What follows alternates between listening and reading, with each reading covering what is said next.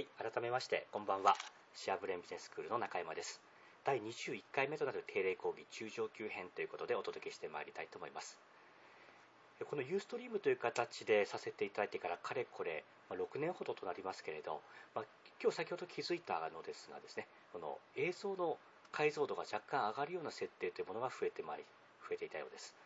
あのこの直前にこの開始前からご案内聞いていた方はお分かりかと思うんですが前回と比べましても若干映像が良くなっていたという方も多かったんじゃないかと思います、まあただ残念ながらそれを繰り返してたらですね少し回線に負担がかかっていますので、えー解像度を落としてくださいというふうに言われてしまったのでつい今しがた、えー普通の解像度に戻したので、まあ前回までのクオリティとなりましたがどんどんどんどんこの画像がですね進化しているようですので本当に目の前でいるかのような、まあそんな形でセミナーが行える。しかも私の方ではあえて特殊な機材を設けずにですね、まあクライアントの皆さんがご自身で実施できるような、まあそういうことを想定した上で、えー一番簡単な環境で行っていてというふうな前提がついています。まあそれでも非常にやりやすくなったということで、ぜひこのようなもの、少人数だったとしても、このただ音声で聞くよりも、こうして同じ時間を過ごすというのは少し違った体験となるかと思いますので、ぜひご活用いただけたらと思います。はい、それでは本題の方に入りたいと思いますが、今日のタイトルはですね、起業家に10年に一度訪れる危機の乗り越え方、どうしたらもっとお金が残るようになるのかというふうなテーマです。まあなぜこのようなテーマを持ってきたのかと言いますと、まあ後ほどお話ししますが、実は2013年というものは、まあ一部の経済評論家、まあといってもあのマスコミに出てくるようなそういう有名な方ではなく、本当のその本質をついてですね、まあ、人知れず人気を人気を持っているような、まあ、そういうふうな経済評論家の声を聞くとですね2013年は淘汰の年などとも言われていたりします。インターネットも検索すると時々そういうものを見かけるんじゃないかとも思います、まあ、そんな中で最近は苦しくなっているクランさんも一部ではありますがいらっしゃいますので、まあ、そういう方々の励みとまた今現時点でも順調であったとしてもいつどこで何があるのかわからないというのが2013年だと思っています。まあ、そのためのですね、もしそういうことが起こったとしても、そこで落ち込むことなく乗り切れるような、まあ、そんな思いを持って今日のテーマを持ってきました。はい、それでは本題に入りたいと思います。2ページ目ご覧ください。10年に一度の危機というものはそもそもどういうものなのかというとですね、事前のメールでもこれ書かせていただきました。まあ初めて私が聞いたのが就職活動、まあ初めて大学院を出て、就職活動をしてですね、経営コンサルティング会社の訪問しているときに、ボストンコンサルティンググループの説明会に行って、そしてその中でも上位のですね、コンサルタントの方の話を聞いたときにまさにこういう話が出てきました。ま戦略系の経営コンサルティング会社というのは、ま経営者が10年に一度抱えることになるような大きな悩み、それを解決するためにあるんですよっていうふうな、まそれが非常に私としては印象に深くてですね、なんてそんな人がそのちょっとした悩みじゃなくて10年に1回悩むような大きなものを一緒に考えていけるような仕事って本当に素晴らしいなっていうふうに思ったのがですねこの業界に入ろうと思ったきっかけの一つでもあったぐらいです。ただそれがどんなものかっていうのは当然のことながらの実体験もないですし何のことか分からない状態がずっと続いてきたのは確かでした。また結果的に、まあ、入ったのはこのボストンではなくて別の会社ではあったんですが、まあ、その会社の会長、まあ、最終的には東証一部上場まで行ったまあ会長からですね、えーまあ、こんな2つ目の話もいただいています、まあ、経営者っていうものは10年間企業活動しながらしっかりと貯めていったお金を10年にたった一度起こる出来事のために全てを使い果たすものなんだよと、ま、そういうことをずっと言われてきてですね。ああそういうものなのかとかですね。実際クライアント企業の中でも、ま、そういう危機というものを経験する方ともう何度も何度も立ち会ったことはあるわけですが、ま、やっぱり所詮はまあ他人事というんでしょうか。どんなに感情移入してそのクライアント企業さんのために全力を尽くしたとしてもやはり自分のこととして捉えるまでには至らずですね。やっぱり本当の意味でこの意味を理解できるようになったのはですね昨年早ければ早く言いますと一昨年でしょうか。一昨年から昨年にかけてのことかなというふうに考えてます、まあ、本当に私もですねちょうど去年が独立して10年目というふうな節目だったわけですが本当に冗談抜きで資材の全てを投入するっていうふうなことを、ま、してきました。当然それでは足りずにですね、えーもう借り入れですか。もうありとあらゆる全ての手段ってものを使って、えーなんとかしてその事業を立ち上げようと。もうニーズがあることは分かってますし、その商品とサービスが完成さえすれば、満足がいくサービスが完成さえすれば、離陸するということは分かっていながらもそれができずにですね、コストだけが先行していたという、まあ、そういう状態から、まあ、ようやく抜け出したのが昨年の後半だったというのが実情だったりします。はい。まあ、こういうことを本当にこれから10年、10年を経験した後にまさにですね同じ思いをされる方もいらっしゃればこれは10年に一度ですので人によっては3年目に来る場合もあれば5年目に来ることもあれば場合によってはですねちょっとずれてくる方もいると思います。とはいえまだ先のこととは捉えずに何で申し訳この話を今しているかというと最初にも話したように2013年は淘汰の年。というふうに言われているからですね。で実際何が起こるのかというとですねこれは本当に予測にしか過ぎずに何て言うんでしょうね本当に直感的なものというんでしょうか。歴史的な、まあ、サイクルをから想定して直感的に感じられるものとして、まあ、リーマンショックとかですね。これは2009年だったでしょうか。そしてもう一つ2011年の、えー東日本の大震災以上のもの、まあ、そういうものがこれから来てもおかしくないんじゃないのかななんていうふうには私としては肌感覚で持っていたりします当然それはですね何かこの私は占い師でも予想屋でもないので何とも言えませんので人からの受け売りの部分もあったりするわけですけれどそれが来ることを想定して準備をしているってことは実情だったりします是非まあこれも先にそう思っていればですね後々来た場合にショックも大きくないでしょうからまあ、その前提でしっかりと準備をしていただきたいというのが今日の内容です。一方でですね、10年経っても危機を迎えない起業家の方がいらっしゃるというものも事実です。それがどういうことかというと、それは3ページの通りですね。なぜそういうことが起こるのかというとですね、まあ、そもそもがですね、投資をしないということをすれば、そもそも危機が来ても何も関係がないからなわけですね。危機が来た時に何が困るかというと、お金が足りなくなるから困るわけです。支払いができなくなるのが一番困るわけですねでもそもそも投資をしてなければ自分の給料とか生活費さえ賄えれば何も他に支払いが必要ないっていうわけであって。別に危機が来てもそう困るわけはないわけですね。それはもちろんこの自分の給料が例えば3分の1になったとしても極端なこと言ったら私は月に生活費はですねまあ8万円ぐらいあればできるんじゃないのかなっていうふうに思ってる人間だからですね。前どこかで話したことがあるかと思いますが私が学生時代最初お金がない頃は月8万で家賃も含めてですね家賃とか食費とか交際費とか洋服代とか全部含めて8万円。当然あのお風呂代がないので銭湯に行ったり、まあ、当然お金がないので銭湯には行けないので、まあ、大学のスポーツジムのシャワーでしのいでいるなんてことをしてきたので分かりますが人というものは別に8万円ぐらい月にあれば生きていけるんだなってことが分かりました。家族が1人2人増えたとしても食費が若干上がりますけれど、まあ、そこからプラス1万2万すればそれでもやっていけるだろうと、まあ、当然教育費とかそこまで考えると若干厳しくなってくると思うんですけれどでもやっていけないことはない。というのが私の実感としてあります。ですので基本的に不況が来たとしてもまあ別に投資というものをしてなければ先々のことを考えた投資、例えば広告宣伝費をかけるとかですね、まあ、人的投資、スタッフの採用とか、あるいはこれは外注費の、え、外注先の教育ですね、といったものとか、それ以外に固定費でしょうか。まあ、そういったものをかけていなければ何の苦労もしないんじゃないかと思います。ただ、残念ながらですが、私たちは起業家であり、常に常に前進していくってことを私は義務じゃないかなというふうに考えています。なんで義務かというと、ドラッカーの方が企業の目的は存続と発展だからというふうなことを言ってるからですね。存続するだけじゃなく発展ってことも含まれてるからです。でそのためには投資をしなければいけずにこれは別に規模を大きくするっていう意味だけじゃないと捉えていただきたいと思います。トラックは別に規模を大きくしましょうって言ってるわけじゃなくて例えば売上が同じ年商1000万だとしても顧客に与える価値が去年の1年間よりももっと高いものになっているとかですね。あるいはえもっとその商品の使いやすさが上がってるとかあるいは顧客に対するサービスを提供する起業家のそのなでしょうねマインドも含めた心構えがどんどんどんどん高まっている、まあ、そういう状態も含めても全ての意味でもそういう成長というものが必要とされてるんじゃないかと考えています。そういったとそういうことに対する投資をしているかどうかということですね。まさにそういうこと。をしていればお金ってものは追加でかかるわけであって逆にかけなければですね、まあ、ローリスクであるのでローリターンという状態がいつまでもいつまでも続いてしまう。ですので5年経っても10年経っても毎年ずっと同じことを繰り返している。実はそういうことっていうのは全然その、まあ、弊社の会員さんはレベルが高い方が多いのでそういう方の比率は極めて低いですが世の中の大半の経営者ってものはそういうことを繰り返しているわけですね。はい、で前向きのことをしようと思ったらどうすればいいのかというとこれは実際の投資の世界でもそうですがローリスクハイリターンとものは存在しないというふうに言われています。もちろんたまに稀にそういうことはありますけれどそれは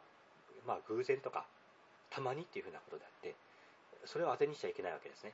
基本的にハイリターンを得たいと思ったらハイリスクってものを追う必要があると。どっちかしかない選択肢がないわけですね。それ選ばなきゃいけないわけです。当然発展しようと思ったら後者を選ぶ必要があるわけですがハイリスクってものはリスクがあるわけですからそのリスクを分散することでその中でリターンを最大化最大化するっていうふうな統計的に見てですねそういうふうに利回りが得られるようにアセットアロケーションを組みましょう、えまあ、そういうふうな、えのが投資の世界での、まあ、当たり前の話だったりします。これは私も最近ではえ交流を持たせていただいておりますえここに書いてあります。マネックスのマネックス証券の総合メン創業メンバーでもあって、えまあ、今海外資産業教育協会というところの代表理事をされている内藤忍さんという方からもですね、え何度も何度も日常的にお話しいただいている内容だったりします。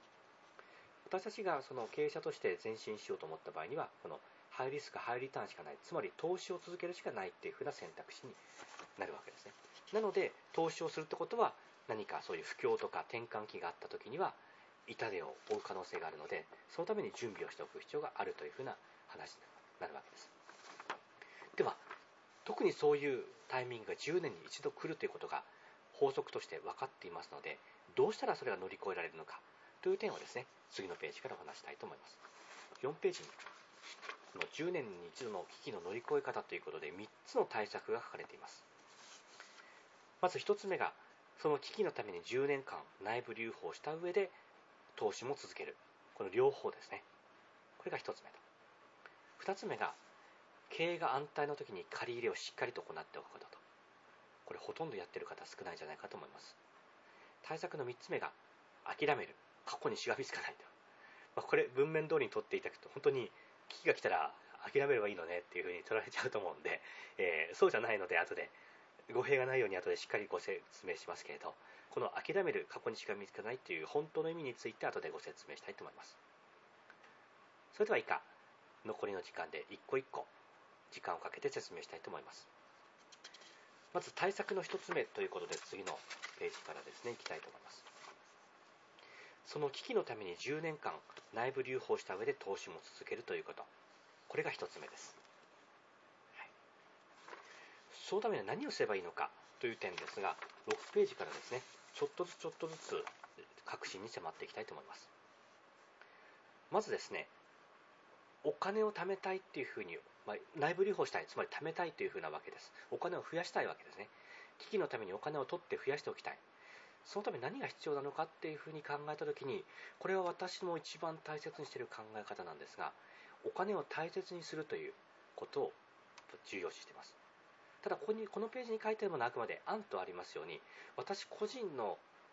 まあ、考えに過ぎないかもしれないという前提でまずはお聞きいただきたいと思います。でそれはどういう前提かっていうとこれは人間関係でもそうですけど大切にしてあげるとこちらのことも大切にしてくれるという偏方性の原則がありますね。これはお金についても本当に当てはまるなってことを常々感じてます。お金を大切にするとお金もこっちのことを大切にして、えー、近寄ってきてくれる。そんな感じがしてならないわけですね。じゃあ具体的に大切にするってどういうことかっていうとまさにこの次のものですね。お金を大切にされて比較的簡単にできることというのはこれやってる方どのくらいいらっしゃるでしょうか？財布にお金をしまうときに向きをきちんと揃えて1万円5000円1000円というそういう順番できちんと向きを並べて順番通りに並べるというふうなことですね。どうでしょうか？これはやってるという方はどのくらいいらっしゃるでしょうかね？先日クライアントさんとこの話をしてお金残すためにどうすればいいですか？って質問をした時にまずこれを話したらですねこれやってますという方いらっしゃいました、はい、まだ独立する前の方でちょうどその独立するタイミングなのでお金の面を心配されてそういう相談相談をいただいたわけですが、まあ、私が申し上げる前にやっていたということですね、はい、実はこれ私はいつから始めたかっていうと2003年の冬に独立した後からでした。2003年の12月28日ですね。その日からきちんと財布の中を整理するってことを始めました。でこれはどのくらいの頻度でやってるかというと1日も欠かさずですね、まあ、少なくとも1日1回現金を使うというのはそうですね最近はクレジットカードの場合も多かったりするわけですけどその場合はこのお札の方の乱れがないわけですので心配する必要ないですけどお金を触った時はですね必ず私の方ではあの帰った後に向きを揃えるってことをします、まあ、なんそれが何の意味があるのかっていうと それがそのお金に感情が伝わるわけはないってことはもちろん私も分かってますけど多分自分との対話なんじゃないのかなっていうふうに感じます。つまりお金というものを大切にしようというふうに考えて現金を揃えるときにお金を大切にしようという気持ちをそこでもう心の中で感じるわけですね。それが潜在意識カードの中に働きかけて結果として無駄遣いはしないようにしようっていうふうになるんじゃないかなと思いますね、まあ、これあの本当にお金を大切にするには他にももっと他にもいろんな方法があるんじゃないかなと思いますけどどんな方法を皆さんでしたら考えつくでしょうかちょっとこれ本当にいろんなアイデアがあるかと思いますので、ぜひ今後個別面談とか、あるいは定例セミナーとか、定例講義、定例シェア大会、まあ、そういった場でもいいですし、個別面談の時にでもですね、ぜひ皆さんのアイデアを聞かせていただけたら嬉しいなと思ってます。で、まさにそのお金を大切にするとも関係するかもしれませんので、えそれと関連して次の7ページの1円単位で残金を記録するっていうことにも触れておきたいと思います。これももしかしたらお金を大切にするに含まれるかもしれないと思います。はい、で、そのための質問として最初にですね、こんなことを聞いてみたいと思います。あなたの先月末、つまり昨日ですね、2003年7月31日末の31日の最後の24時の段階での総資産の残高ってものはいくらでしょうか？それを1円単位で言える言うことができる方はどのくらいいらっしゃるでしょうか？そして昨日の時点のあなたの資産の総資産残高、昨日の晩24時の残高時点のですね、残高は、先月6月30日の24時の段階と比べて何円増えたでしょうか？減ったでしょうか？しかもそれは口座の残高とかだけでなくて投資している株式とかですね、まあ、投資信託とかいろんな口座あると思います。私の場合でしたら保険というものも一つの投資として、まあ、保険ですのでこのどちらかというとリスク回避の商品であって増やすための商品じゃないのであのどちらかというとですねこの株式とか他の国債とかそういったものとは全然違う不動産とかとは違ったものかもしれませんけどそれも私の方ではですね今保険会社にいくら納めてそそれはあの貯蓄性が高い保険の場合ですね。いくら納めてそしてその中でその今戻ってくるお金はいくらなのかあるいは現時点でもし借り入れようと思った場合いくらまで借り入れられるのかってことはきちんと管理してたりします。1円単位で計算してます。あとはもちろん財布の中の現金もさすがに毎日は小口現金で円まではしませんけど月に1回は円これは末日ですね。7月31日昨日行いました。お財布の中に円単位でいくらまで入っているのか。これは個人用も含めて会社用も含めて小口の現金をきちんとやります。そしてその金額が先月末比べて合計でそれぞれいくら減ったのか増えたのかってことを計算するわけです。またそれ以外にも借り入れができる、え範囲のものですね、え今借り入れが可能なものこれが口座に入っているものもあればそのカードという形であるものもあればクレジットカードでキャッシングの枠っていうものもあると思いますそういうものも含めて全部でいくらまで自分は借り入れができるのかそういうことを全て含めて私の方ではずっと計算してきましたいつからやってきてるかっていうと、これはですね、え、これは残念ながら独立当初からではなくて、広告費への投資ってものをやるようになってからですね。なぜその時からするようになったかっていうと、広告費に投資をすると資金繰りに困るからなんですね。当然あの、会社の売り上げとか利益がたくさんあったとしても、広告費で反応が取れず分かったら、もう全財産全てを投下してでも広告費に注いだ方がいいっていうふうに考えられるわけです。ですので私の方ではどういう投資をしてきたかっていうと、今かけた広告費は3年後にペイできればいいっていうふうに考えて片っ端から広告費を広告を出したわけですね1回150万とか200万という単位の広告をバンバンバンバン出しまくる当然手元のキャッシュはですね、ゼロになるばかりか、マイナスになりますね。借り入れ、もう片っ端から行って行いましたので、借りられるものは全部借りる。まあ、そういうことをやっていくと資金が回らなくなりますので、まあ、その状態でスタッフへの給料とかも払っていく必要がありますから、そこで初めてこういう資金繰り表ってことを作る必要性に迫られて、で、その時からですね、こういう、いくらどこから借り入れができて、返済がいつで、で、えー、保険会社に納めている金額はいくらでいくら借りられるのかまで含めて全部計算するようになったわけですね。これが2006年、2007年の頃からでした。はいまあ、その頃から投資ってものは特に意識してきたわけですけど、はいまあ、まさにこういう1円単位で記録するってことを、えしていくと、不思議とですね、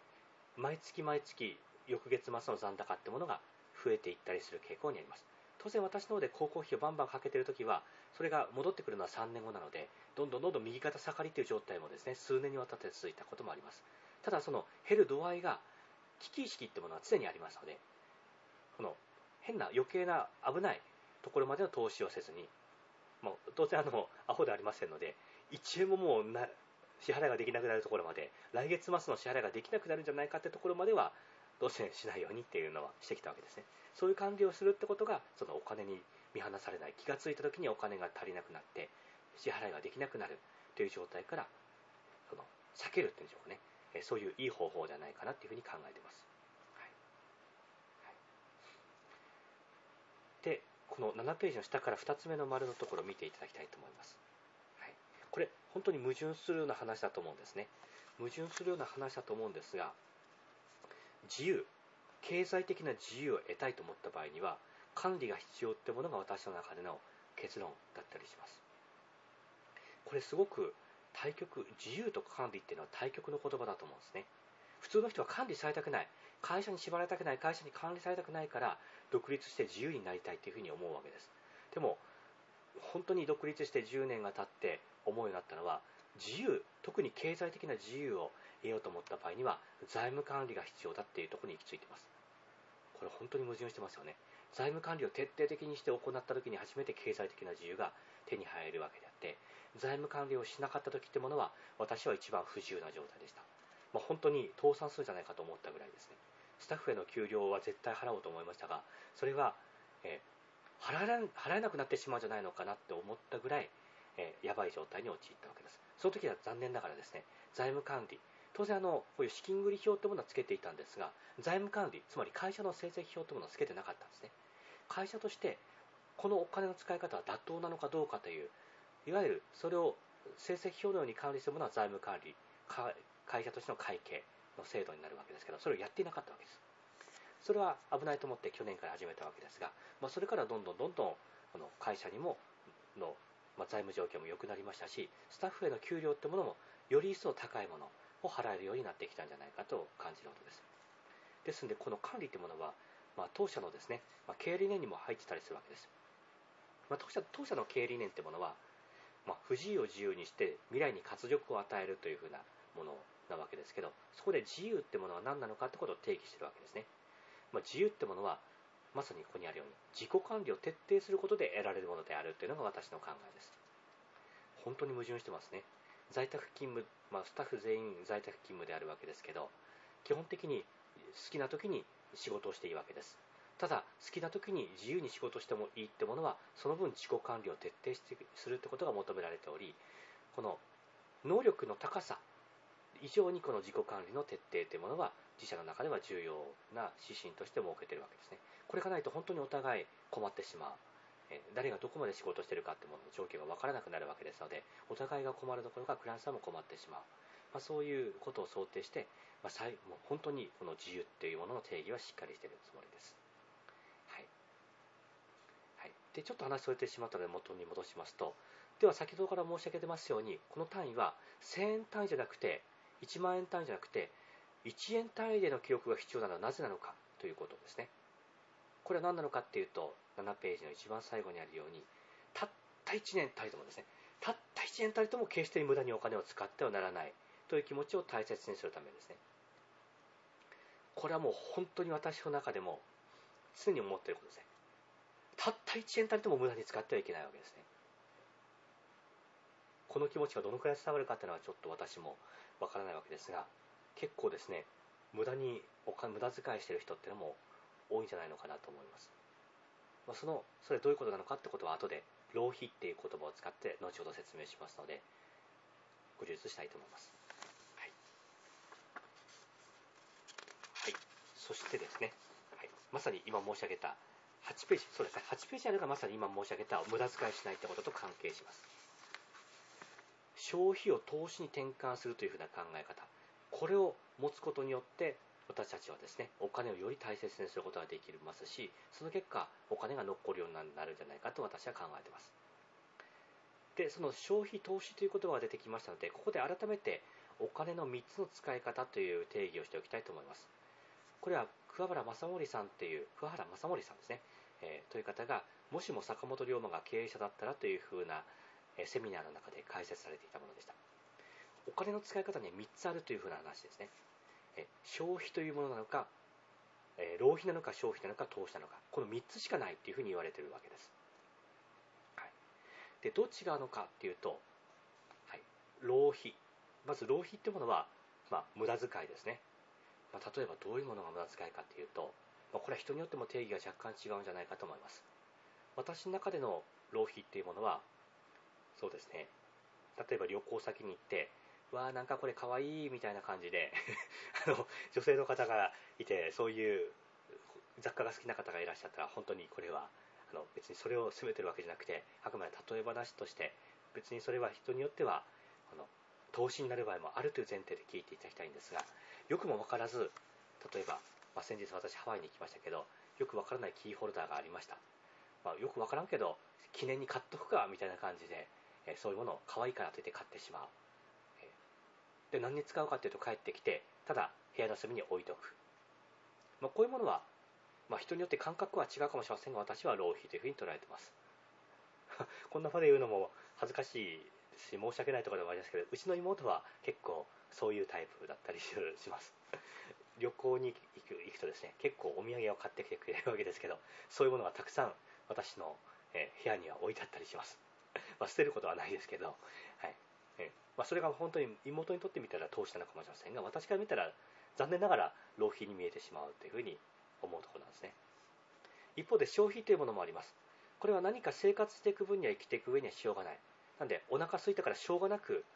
ご飯を食べるとかですね、えー、印刷が必要だからコピー用紙を買うとかですね。あとは何でしょう。何でもそういう日常生活の中で必要に迫られて喉乾いたからお茶を飲むとかそういうことも含めてかもしれません。必要必要なものですね消費というものは。必要だから買うというものです。一方で投資というものは必ずしも必要ないんですけど将来のため将来もっと良いものになって帰ってくるだろうから払うというものですね。例えばまさに弊社のような会員として学習をされてもっと企業家として利益を上げていこうというものも投資ですしいろんなセミナーに行くというのもそうかと思います。またですねそれ以外にも例えば株式とかそういうものも実際その名の通り投資かもしれません。お金を増やすとか不動産もそうですね、はい、ここに何か将来のためを思ってお金を使うとか。でこのページで申し上げたいものは特にこの今使っているお金はどの使い方なのかなってことを意識していただきたいってことなんですね。で当然のことながら浪費ってものはするべきではないかなっていうふうに考えていたりします。まあ、私の方でこの8ページ目の3つ目に書いてある通りですね、1人当たり1万円から2万円っていう食費がかかる会食ようなですね、会食ってものを結構やったりします。まあ、最近はそのなかなか時間的に難しくなってきましたけれど、以前の頃からですね、在宅勤務スタッフに時々その定期的に食事会として招待して、大体1人当たり1万円とかそういう単位でのまあ、ご馳走したりってことも、まあ、本当に今はなかなか余裕がなくてそこまでできてないのは申し訳ないなと思ってるんですが気持ちとしてはそうしたいっていう気持ちがあったりするわけですね。で以前からもずっとやってますしクランさんとも会食として、まあ、大体普通皆さん飲み会っていうと5000円ぐらいっていうふうなことが多いと思うんですね一般的には。も私の中では意図的に1万円とか1万5000 2万円とか1人当たりですね、まあ、そういうものの機会を設けようと思ってたりします。でこれなんでなのかっていうとですねそれを浪費とか一般的に見たらそれこれはですねこんなその旅行に行ってキーホルダー買うのなんてどうしようもないなって言ってる私がこんな1万2万の会食使うなんてどうしようもないと思うと まあこの辺の微妙な話はあったりするんですけどこの私はこれ投資だと思ったんですね。なんで投資かっていうとそれだけの時間をかけてあ時間とお金をかけてその場を過ごすってことはもっとそのそれ以上のリターンを得たいと思うわけですね。なんでそこで得た話特にクランさんとの面談だったのはこういうたった1時間2時間の面談の中で数千万とか数億とかいう利益を生むものが生まれたりするわけであってそのためにですね5000円の食事をするのかそれとも1万2万の食事をするのかってあんまり変わらなかったりするっていうのが私の考えだったりします。これは社内でもそうですね、まあ、そういうとてもその普通だったら味わえないすごいいい時間を過ごすことができてもう心底リフレッシュしてもっと明日から明日から頑張ってもらおう頑張ろうって思ったとしたらですねもう会社に対してもう数万円どころかですね、まあ、数十万数百万という利益を将来にわたって、まあ、提供してくれる可能性があるわけですね。そのためにこれをですね、まあ、ケチったりできれば私も割り勘にしたいなんて思ってないわけですね。はい。なのでこういう一見消費に見える浪費に見えるものを投資にするっていうそういうお金の使い方を心がけるとおのずとそれを回収しようという気持ちが生まれるわけですね。結果としてそれが投資になるわけです、はい、これ一つ飛ばしてしまいましたが私がドトールで200円のコーヒーを買う時も常に考えていることです。これも本当に私の身の回りでもよく見かけるんですがちょっと時間が空いた時にですねささっとドトールとかそれ以外のスターバックスとかささっと皆さん結構入られるんじゃないかと思います。でも私って結構それできないできないんですよね。もちろんあのスタッフとかクランさんとか私がささっと入る姿見て別にそんな金額で大したことないんじゃないのかなって思ってるかもしれませんけど私はすごく深く考えてるんですね。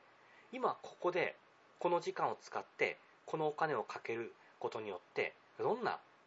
それをどんな投資をそれはどんな投資になるだろうか。その投資をしたことによって何を得ようとしているのかっていう問題提起を自分の中でしてるわけです。でそれを考えた時にどう考えてもここで200円とか300円とか払ってそこで例えばそこで仕事をする。自分一人の場合だったら自分一人の仕事がいくらの利益を生むかとかですね。これはスタッフとのミーティングだとしたらそれがいくらの利益に変わっていくのかクライアントさんとしたらどんなに将来にわたる売上アップ利益向上につながるのか、まあ、そういうことを考えたりするわけです。そうすることによってこれを消費とかですねただ休憩として浪費するとかではなくて投資として捉えるわけです、まあ、私が例えばつい先日も息子を保育園に連れて帰って帰り際ですねちょっと暑いからアイスコーヒーでもドトールで買って、え、まあ、200円じゃなくて300円のラージのアイスコーヒーを買おうかななんていうふうに考えたりするわけです。でもその時に何を天秤にかけるかっていうともう本当に私はこういう辺りはケチだなと思うんですけどそれを自宅に帰って自分で作ることもできるわけですね。私はコーヒーが趣味なので自分で大体5分ぐらいかけてアイスコーヒーを、え作ることもできるわけです、まあ、スーパーで買った、まあ、豆をひいて作ることもあれば本当のですねちゃんと焙煎して豆から豆を焙煎した直後の豆を買ってきて、まあ、それをですね粉にしてつと粉にしながら、えー、入れるなんてことは、まあ、趣味としてやってたりするわけですけど、まあ、そんな話をするとですねその分の時間時間というのは経営資源の一つだしその時間を損するんじゃないかなんていう話を感じる方もいると思うんですね。でもそこはご安心ください。私は必ずそういうコーヒーを入れるとか何か手を動かすなんてことをする場合には必ず同時に別のことをしたりします。それは何かっていうと音声ファイルを聞くとかですね。これ本当に皆さんやってるかどうか嘘だろうと思うかもしれませんけどそういうことしながら目の前に本とかですね雑誌とか置きながらそういうコーヒー入れたりするわけです。えまあ、極端なこと言ったらひげ剃りしながら本を見たりするわけですね。たかだかひげ剃りの時間って1分もかかんないかもしれませんけど1分でどれだけできるかっていうのがそれをやってみると分かるわけです。本も結構読めます。あと私は結構漫画がこの勉強のためにもありますしいろんな価値観を受けることが必要ってことで漫画は毎週2冊必ず読んでいたりします。まあ、そういう結構勉強になるわけですね。モーニングとかあるいは本当に小説読む以上に例えば宮本武蔵の話題先日どこかでしたことあったと思うんですけど宮本武蔵を題材にした漫画にモーニングですね。バガモントというものがあるわけですね。あれは宮本武蔵の全8巻の小説よりももっと詳しく細部詳細にわたって漫画として書かれてるわけですね。本当勉強になります、まあ、ちょっと話それちゃいますけどそういうものをコーヒー入れながらしたりするので時間的なロスってものはないわけですね。ただ一方でドトールでもし300円のアイスコーヒーを買ったとしたらそれは300円損するわけですね。まあそそうだから、私の中で言うとそれは消費もしくは浪費になるわけです。でもじゃあそれを買う時に何を考えるかっていうと300円で買ったとしたらそれを家帰ってから少なくとも300円以上のリターンが短期的に得られるような仕事をしようというふうに思うわけです。そうすると帰ってからですね一生懸命例えば仕事をするときにもですねその300円ってことを意識しながらなんてチャッチケチ人間だった私は思うんですけどでも本当にそれって大切な考えだと思ってるんですよね、えー、そういうたかだか200円の金額も気を使いながら投資を考えるとまた朝食のためにパンを自宅で焼いたら、えー、本当に一切れ20円30円済むところパンを1つスーパーとかで買ったらですね100円とか200円かかったりするわけですね。今日の朝食はそのパンを焼いて食べるんじゃなく外で100円200円のものを買って食べようって思った時はそれを食べたからにはそれ以上のリターンを午前中に得ようっていうふうに考えるわけ感じるわけです。もっと極端なこと言ったら外でご飯を食べたとしたらもっと外でご飯を食べたらもっとですねお金がかかるわけなのででそこで仕事をしたらもっとリターンを得ようなんていうふうに考えたりするわけです。そして意図的にいい仕事をしなければいけない集中して質が高いアウトプットを出さなきゃいけない時は何をするのかっていうと8ページの一番最後、まあ、ちょうど私が住んでいる勝時というところ橋を渡ったところ、まあ、保育園に息子を連れて行った後にですね橋をちょっと渡って、まあ、5分ほど渡ると築地の市場があります。そこの場内にはですね結構美味しいお店がいっぱいあるわけですね。大体朝食だけでも1食数千円ぐらいしたりします。そこに行ってご飯を食べるわけですね。えそこで例えば3000の、えー、朝食をしたらですね3000、うん、とんでもない贅沢だし一見したところ無駄遣い浪費にも見えるわけですね。キーホルダー100円のキーホルダ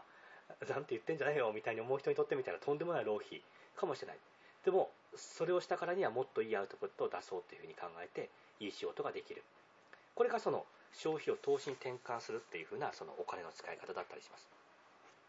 こういう使い方をしてると一見無駄遣いにしたとしてもそれ以上のお金が短期的に入ってきますし、えー、そもそも消費浪費消費と浪費をしなくなるっていうことですね。私の中で本当に日常生活で本当にご飯を食べること一つをとってみても消費と捉えずに投資をするぐらいの考え方をしていたりするので、もう本当お金に無駄はない無駄使に、えー、無駄に使ってるお金はないなっていうふうに自分の中では実感していたりします。まあ、以上ここまで若干精神論的なところもありますけど少し実務的なものとして次の9ページの話をしたいと思います。はい、それが内部留保の口座を分けるということで9ページですね。はい、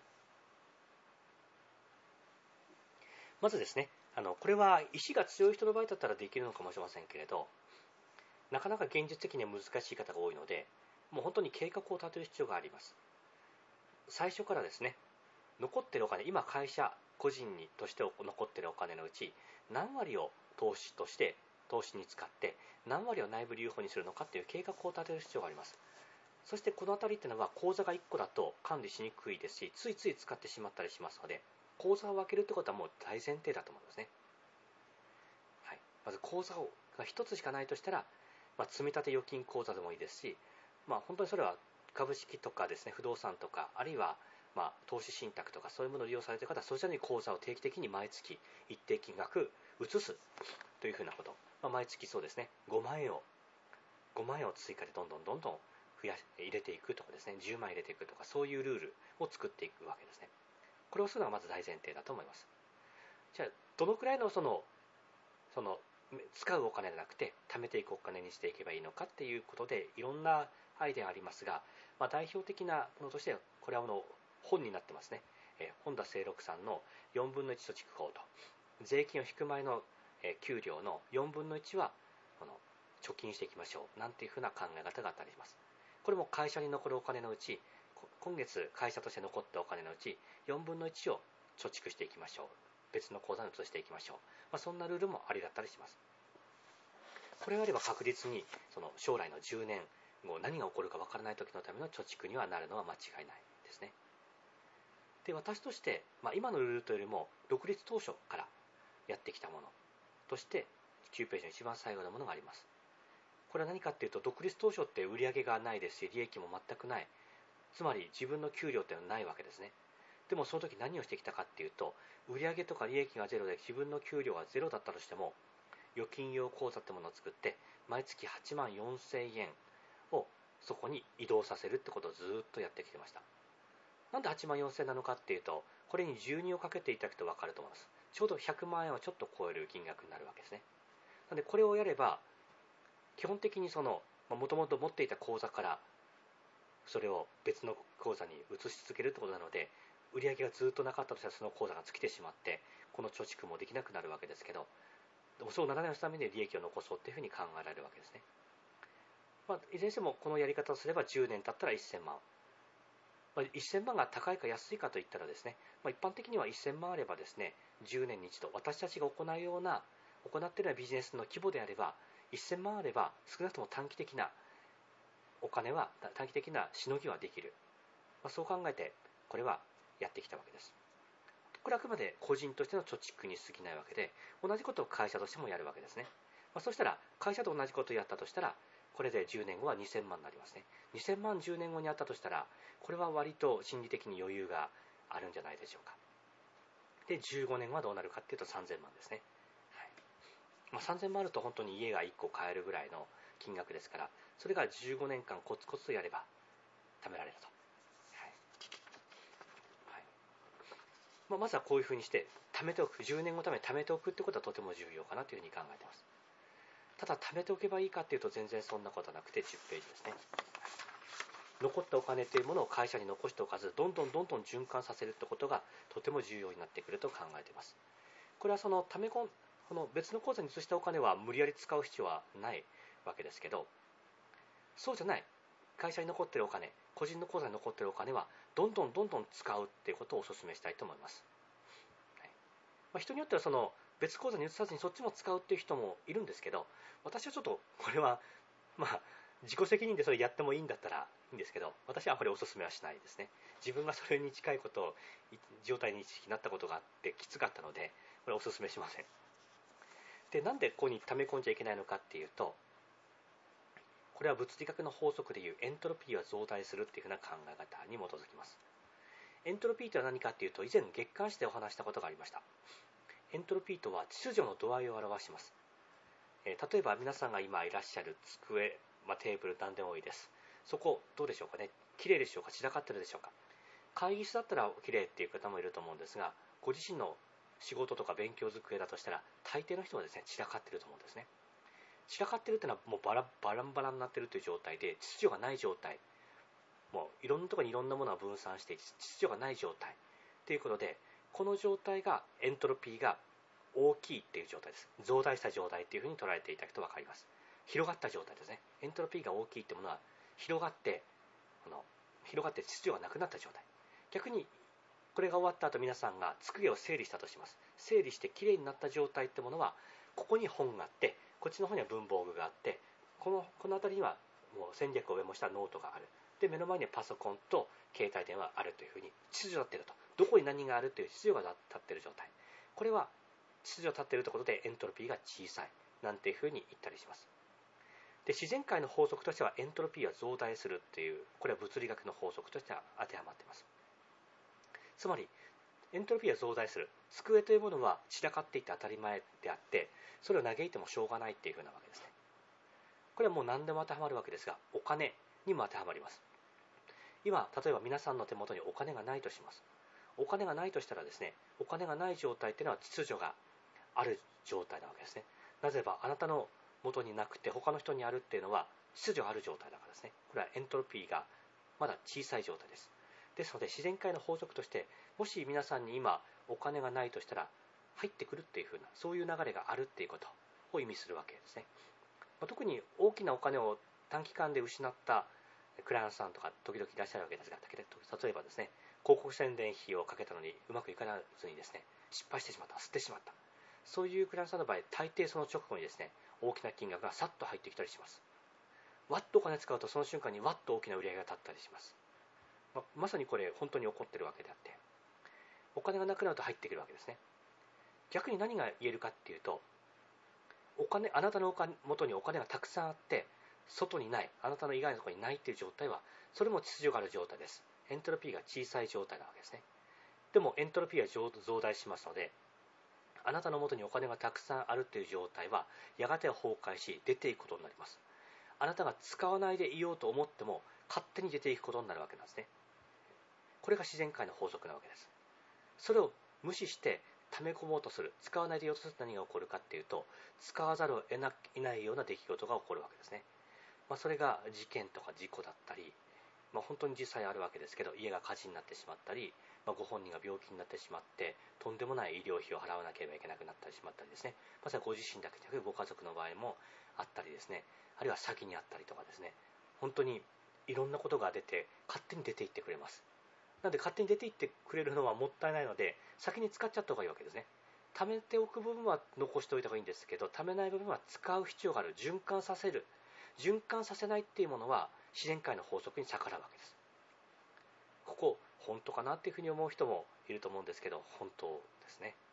で特に今お金がない人ってものは心配してると思うんですね。今お金がない。本当に入ってくるんだろうか。これはその語弊がないように申し上げると100%入ってくる保証はないんですがただですねある条件を満たすと入ってきます。それは何かっていうと10ページの下から2番目ですね。お金が入ってこない理由っていうのは単に自然に逆らってるからなんですね。もし今自分の中で自分の中でですねこのお金がないと思ってると。で入ってくるんだろうかっていうふうに思ってもなかなか入ってこない人がいるとしたら今あなたがやっている活動は自然界の法則に逆らうことをやっている。なんてことをしている可能性があったりします。なんで自然界の法則に逆らっていて自分に今お金がない場合はいくらすっからかんでもお金が入ってこない来ないですね。例えばどんなものが自然界の法則に当てはまるかっていうとそうですね、まあ、いろんなものがあるんですが営業をするってことを思い浮かべてみたとしたらですね、えー、買いたくない人に無理やり買わせようとするとかですね。セールセターで無理やりクロージングしようとするとかですね。これは自然界の法則に逆らっていると思うんですね、まあ、つまり買いたくない人に無理やり買いたくさせようとかなんとか説得して買おうとさせる。これは自然界の法則に反しますね。でもそうじゃなくて自分の商品に買いたい人と出会ってですねその人だけに商品を勧めるとかその人が安心できるような判断材料を提供する。つまりお客様の声をきちんと提供するとかですね。その買う前に内容が分かるようなしっかりとしたシェアを行うとかですね。このシェアができないっていう人は結構自然界の法則に逆らっていたりするんじゃないかと思います。え一切一連のシェアつまりコンテンツを提供せずに買ってくださいというふうにいきなり言うような場合ですね。これは自然界の法則に反するのでなかなかお金は入ってこないと思います。しっかりと本当に法則を満たしていればですねエントロピーは増大しますので必ずお金が入ってきます、はい。まあ、まさにこういうふうに循環することがどれだけ重要なのかっていう点でとても分かりやすい事例が11ページにありますのでご紹介しておきたいと思います。循環がある方が本当はみんな幸せになるということで、えー、お金が現実という岡本史郎さんが書籍の中で書かれているものです。仮にこの世に A さんと B さんしか存在しないとしよう。そしてお金という物体は1万円分しか存在しないとすると。今その1万円を A さんが持っている。B さんは全く持っていない。しかし A さんは B さんの作った弓矢が欲しかったとすると。そしてその価格が1万円とする。A さんは B さんに1万円渡して弓矢を手に入れる。今度はその A さんが弓矢でイノシシを取ったとする。そのイノシシさんを B さんに1万円で売る。今度は B さんがイノシシで料理を作る。というようにですね。たった1万円しかなくてもそのお金が保管されないで使われていけば循環すればですね A さんも B さんも幸せだ。これだけ単純化するとお金はただ循環するものだけになる。そしてその循環がの速さが速いほど A さんも B さんも幸せになる。まさにこの事例がですね経済が回っているという状態ですね。お金というものを媒介として経済が回る状態です。つまりお金をもし最初に持っている1万円をこの A さんだけしか持ってないっていう状態で A さんが貯め込もうと思った場合には経済が回らないわけですね。つまり何の価値も生まれないわけですね。B さんが弓矢を持っている。A さんはお金1万円持っているという状態で止まってしまっていてそこでイノシシを取るという概念がなくなるわけですね。それでお互いが植し植えてしまうわけです。つまりお金は循環した方が今自分が持っているものを全部出してしまった方が本当は社会のためになるっていうわけですね。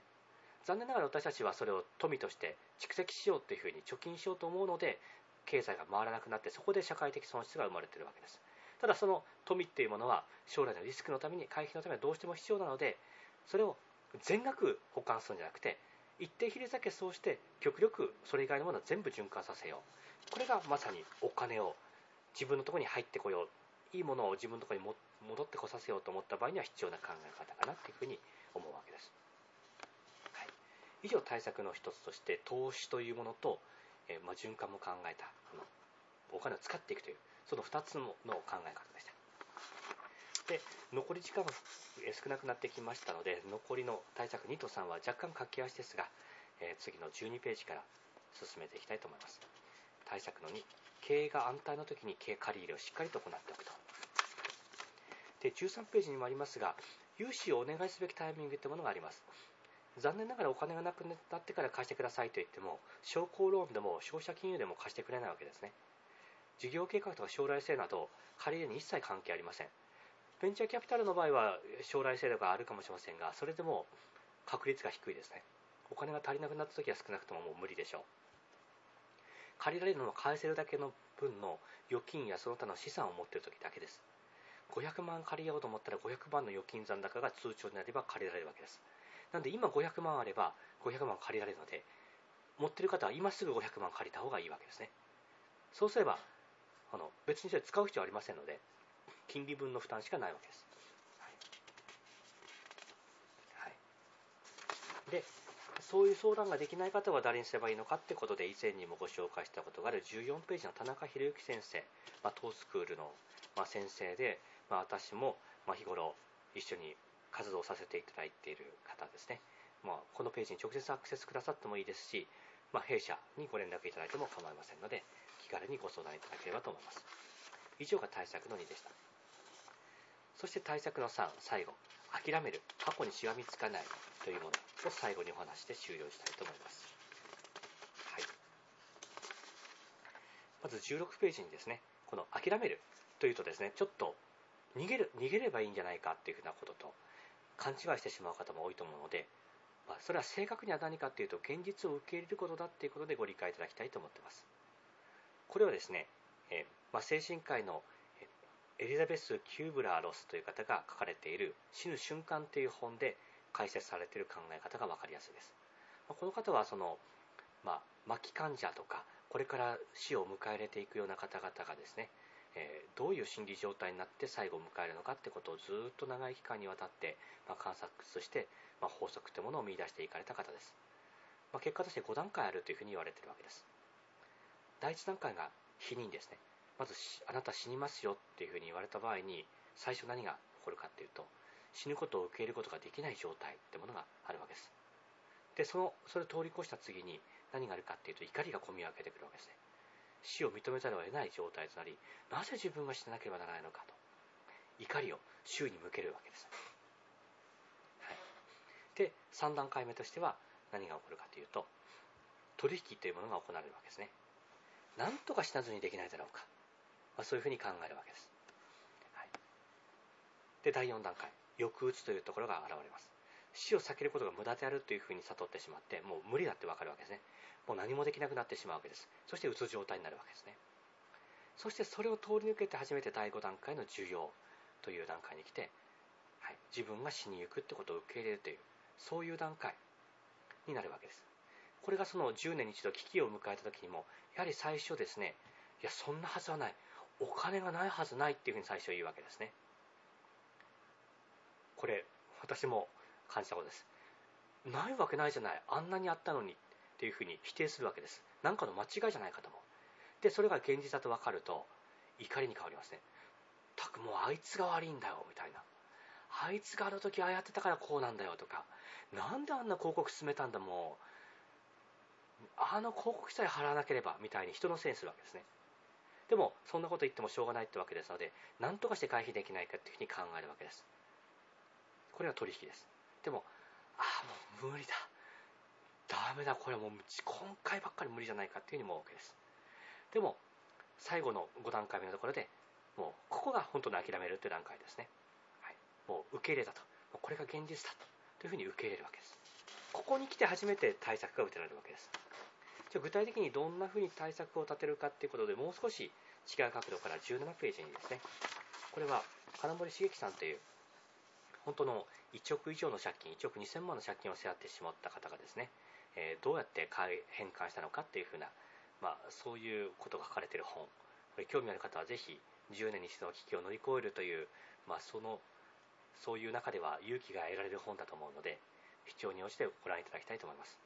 まあ、その中の、ま一節ですね。絶対に助かりそうもない落とし穴に落ちてしまったら積極的に諦めることです。諦めるのは決してそれで絶望してやめてしまうわけではありません。諦めないと自分の限界距離をはるかに超える大きな危機がやってきた時に対処できないからです。人間が5段階の需要レベルまで行き着いた後は限界距離をはるかに超える絶対はまず脇に置いといて寝てしまえばなんとかなると考えることが感じたと考えています。これは単実な現実逃避ではなく大切な技術です。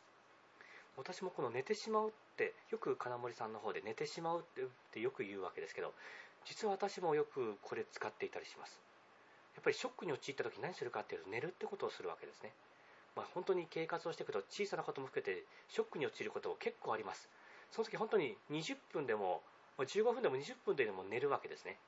大きなものだとしたらもう今日は仕事いいから寝るっていうふうに決めてしまうわけです。そして何もしない。するとその次の日からですねこの受け入れるっていう状態。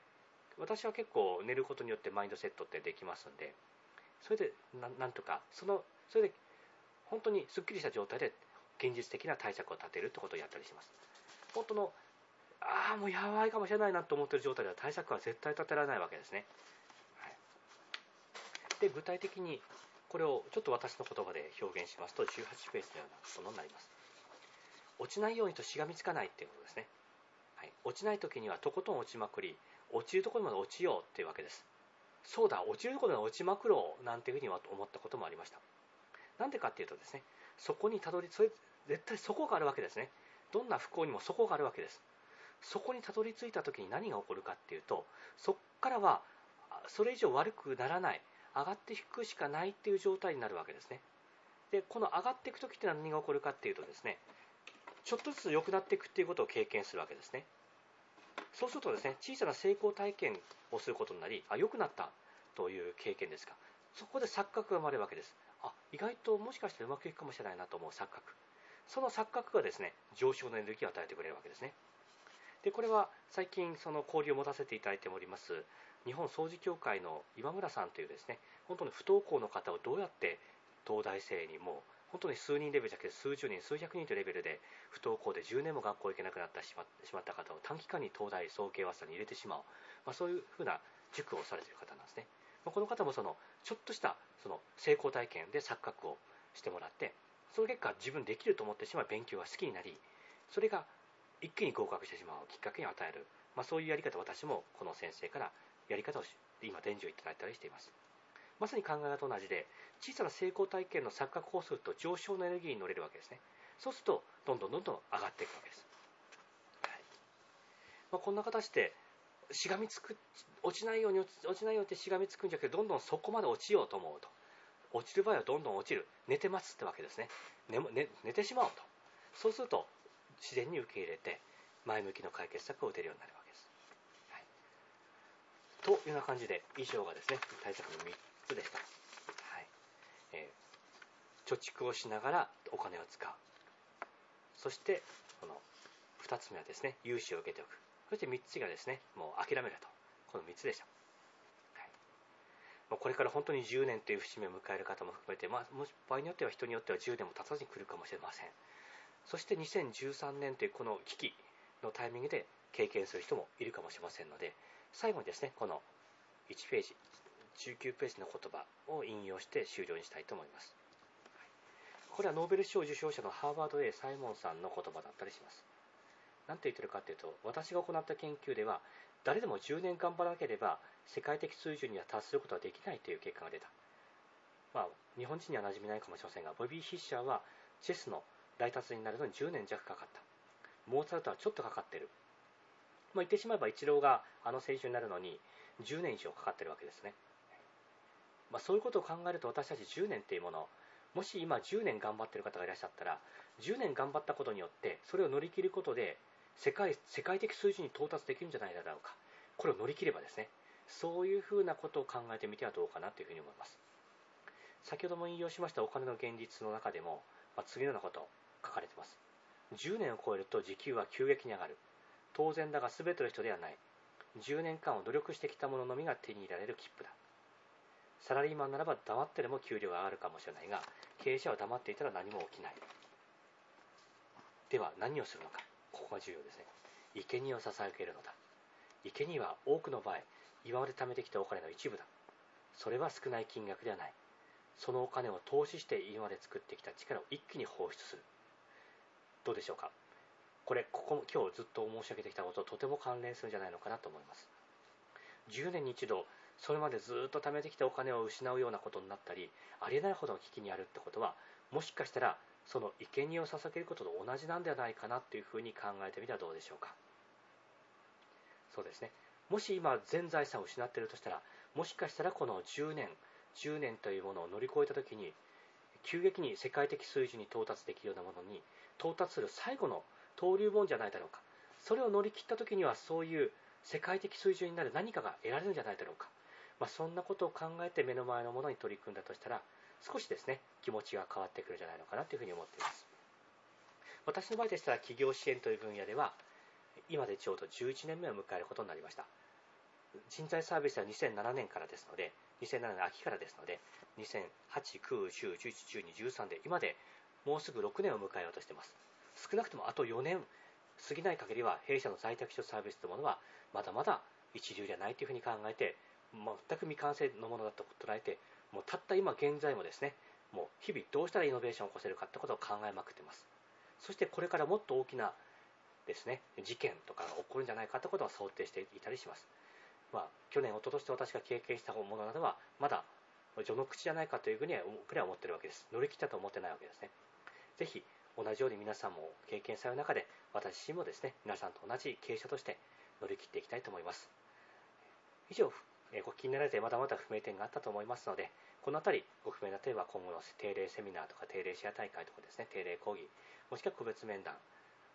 場合によってはその Facebook とかですね、まあ、メールの方でもご連絡いただければ何らかの形で回答したいと思います。それでは時間若干オーバーしてしまって恐縮ですが、これで終了にしたいと思います。ご清聴ありがとうございました。失礼します。